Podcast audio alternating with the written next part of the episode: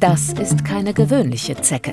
Sie ist dreimal größer als der gemeine Holzbock und läuft viel schneller. Ihr Name Hyalomma.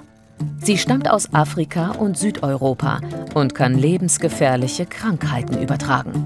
Hyalomma ist eine Zeckenart, die andere Krankheitserreger trägt äh, und mit sich bringt. Äh, an erster Stelle wäre hier zu nennen das Krim-Kongo-hämorrhagische Fieber, eine Viruserkrankung, die auch schlecht zu behandeln ist. Ähm, es gibt auch noch andere Krankheitserreger, die von diesen Hyalomma-Zecken ähm, hier nach Deutschland eingeschleppt werden können. Denn auch bei uns gibt es sie jetzt. Dieses Exemplar wurde dem Institut für Parasitologie der Universität Hohenheim nach einem bundesweiten Aufruf zugeschickt von einem Mann aus Nordrhein-Westfalen. Er fand die Zecke saugend in seinem Bauchnabel. Möglicherweise hatte er sie im Gepäck aus dem Bosnienurlaub mitgebracht. Ein eher unüblicher Weg. Vor allem gelangt Hyalomma durch Zugvögel nach Deutschland und breitet sich hier aus. Hyalomma gehört zu den sogenannten Jagdzecken. Das heißt also, diese äh, Zecken laufen auf Pferde, auf Rinder oder auch auf den Menschen zu, um dort Blut zu saugen. Äh, und das ist natürlich etwas komplett anderes, als wir es vom, äh, von unserem Holzbock gewöhnt sind, der ja eigentlich auf den Gräsern sitzt und darauf wartet, dass wir vorbeigehen oder vorbeilaufen und sich dann abstreifen lässt. Hyalomma hat Augen, mit denen sie bis zu 10 Meter weit blicken kann. Erspäht sie ein Opfer, verfolgt die Jagdzecke es fast 100 Meter auf der Suche nach einer Blutmahlzeit. Noch ist die Riesenzecke bei uns selten. 120 Exemplare wurden in den letzten vier Jahren offiziell registriert. Mit ihr sind inzwischen sieben Zeckenarten in Deutschland heimisch, darunter die Schafzecke, die Taubenzecke und die braune Hundezecke.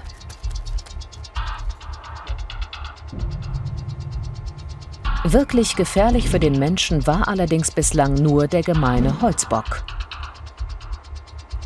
Denn er überträgt Viren und Bakterien, die bei Menschen gefährliche Krankheiten auslösen können.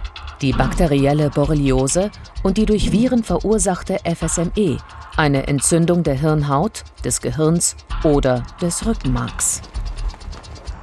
Deshalb untersuchte Infektionsforscher Gerhard Dobler deutschlandweit die Zeckendichte Heute will er überprüfen, wie sich der Bestand des Holzbocks auf dieser Lichtung bei München entwickelt hat. Gibt es hier mehr Zecken als vor einer Woche? Mit einem Tuch sammelt er die Tiere ein. Die Zecken reagieren auf den Reiz der Berührung und klammern sich an das Laken. Später im Labor wird er die Tiere genauer untersuchen. Vor allem will er herausfinden, wie viele das gefährliche FSME-Virus in sich tragen.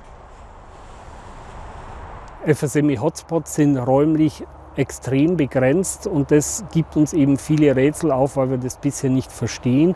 Äh, es kann zum Beispiel sein, dass ein Hotspot für dieses FSME-Virus unter dieser Baumgruppe ist und nur 20 Meter daneben auf diesem Waldrand hier, den Sie sehen können, da gibt es Zecken und Nagetiere, aber es gibt kein FSME-Virus. Heute findet er auf der Fläche lediglich zwei Tiere. Das kann daran liegen, dass es die ganze Nacht geregnet hat.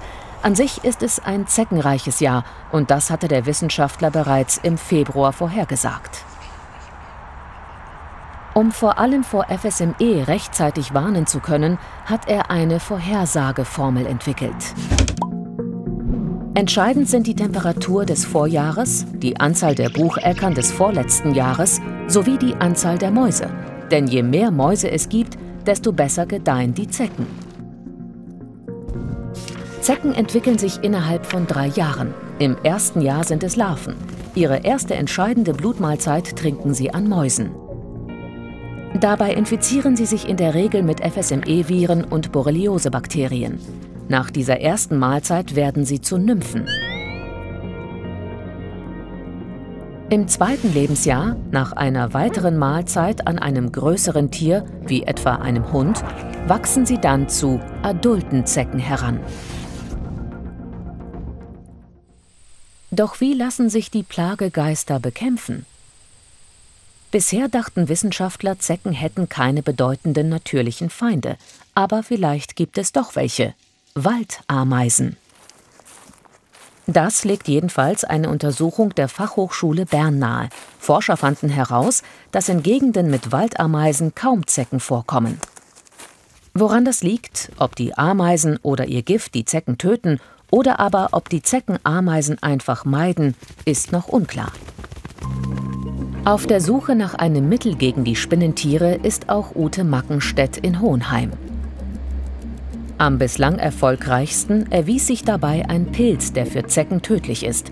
Als Granulat kann der Pilz verstreut werden. Den Kügelchen ist außerdem als Zeckenlockstoff CO2 zugesetzt, das nach dem Ausbringen entweicht. Aber ist solch ein Gift überhaupt nötig? Es ist nicht die Rede davon, dass wir ganze Bundesländer sozusagen zeckenfrei bekommen, sondern unsere Idee ist, dass wir dort, wo es notwendig ist, wo es Sinn macht, zum Beispiel in solchen Gebieten, in denen FSME-positive Zecken vorkommen, dass wir dort diese Kügelchen ausbringen, um dort die Zeckendichte zu reduzieren.